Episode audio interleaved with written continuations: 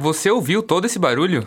Ouvi sim. É de um grupo de slam, o Slam Estrela d'Alva. Todo mês, eles se reúnem no varandão do CCE para declamar poesia. Entendi. Olha aí, parece que mais um participante vai começar a falar.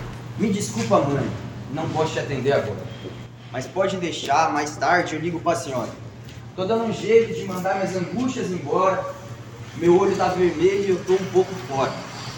Mas pode ficar tranquila, não se preocupar. Aos poucos tô ficando bom em me cuidar. Seus ensinamentos guiam a minha caminhada. Peço desculpas pelas noites que ficou acordado. Imaginando onde eu tava, se eu tava bem, o que eu tinha feito e tava andando com quem. E aí, o que achou? Bora saber mais? Eu sou Matheus Mendonça. E eu sou Cauê Alberghini. Nesse episódio do Flash UFSC, vamos te contar tudo sobre o Slam Estrela d'Alva, grupo de poesia aqui da universidade. Vem com a gente! Flash UFSC. Primeiro, vamos entender como surgiu o slam. A ideia de um Poetry Slam, ou slam de poesia, surgiu lá em 1980, em Chicago, como movimento artístico e político. Seu criador, Mark Smith, queria reinventar a poesia. Ele acreditava que o gênero poético era preso em espaço privilegiado socialmente. Sua ideia era tornar a poesia algo popular.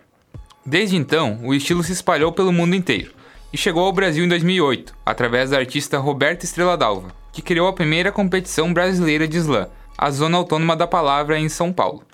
Em 2020, já existiam mais de 200 comunidades de slam, em mais de 20 estados, incluindo Santa Catarina.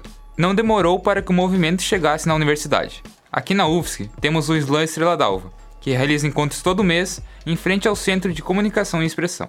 O grupo é organizado pelo PET Letras, o programa de educação tutorial dos cursos de letras. Dentro do projeto, os alunos Ângelo Perusso e Paula Scalvin são os chamados Slam Masters, que organizam e apresentam os eventos realizados na UFSC. Conversamos com ambos os organizadores para entender a importância da presença da poesia no espaço da universidade. Então, a nossa última edição foi a nossa final e foi no Auditório Guarapuvu. Então, a gente ocupou esse grande espaço, encheu de gente que não conhecia o slam e de poetas que não necessariamente estão na academia, mas estão no espaço físico e fazendo uhum. poesia. Então, que nem a gente ficou, tipo, muito feliz falando.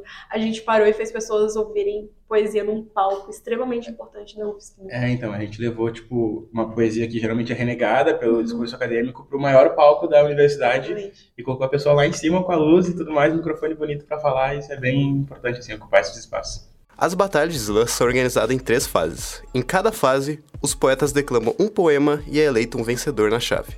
Os ganhadores de cada chave se enfrentam na batalha final. Quem avalia os poemas são os jurados, geralmente cinco pessoas escolhidas aleatoriamente na plateia. Eles avaliam a performance do poeta e o conteúdo da poesia. Os jurados podem ser convidados pelos próprios organizadores, previamente em alguns casos. O campeão é decidido quando tiver apenas três participantes restantes, sendo o vencedor decidido pela melhor nota.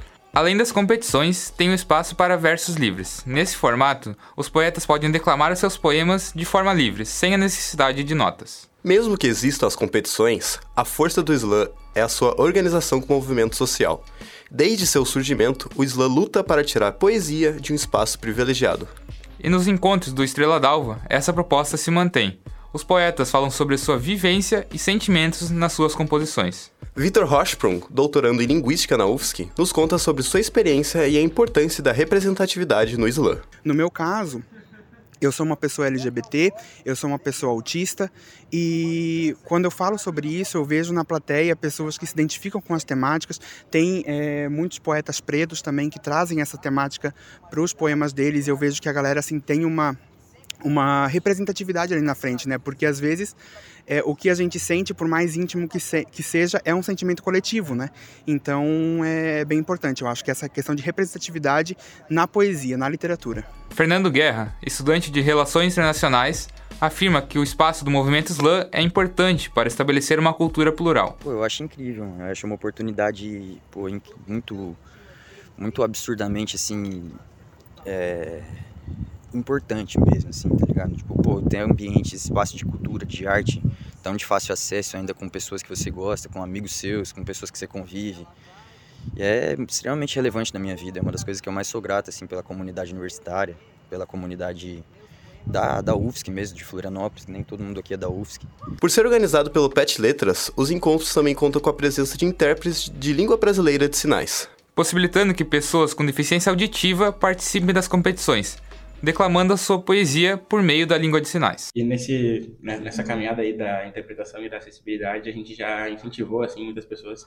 Já tivemos dois ou três poetas surdos, eu acho, Ah, que e participaram. intérpretes de surdos E também. intérpretes surdos também. Pra mostrar que, de fato, esse movimento tem que pertencer a todas as pessoas, Uhum. porque senão vira meio que Sim. fachada, assim, né? A gente faz mais um recorte de mais um. Exato. Uhum. Quanto mais pessoas incluídas, mais artístico vai Uhum. ser o dia. O Flash UFSC fica por aqui. Até mais! Você pode acompanhar a programação do Slam Estrela d'Alva pelo Instagram, em arroba.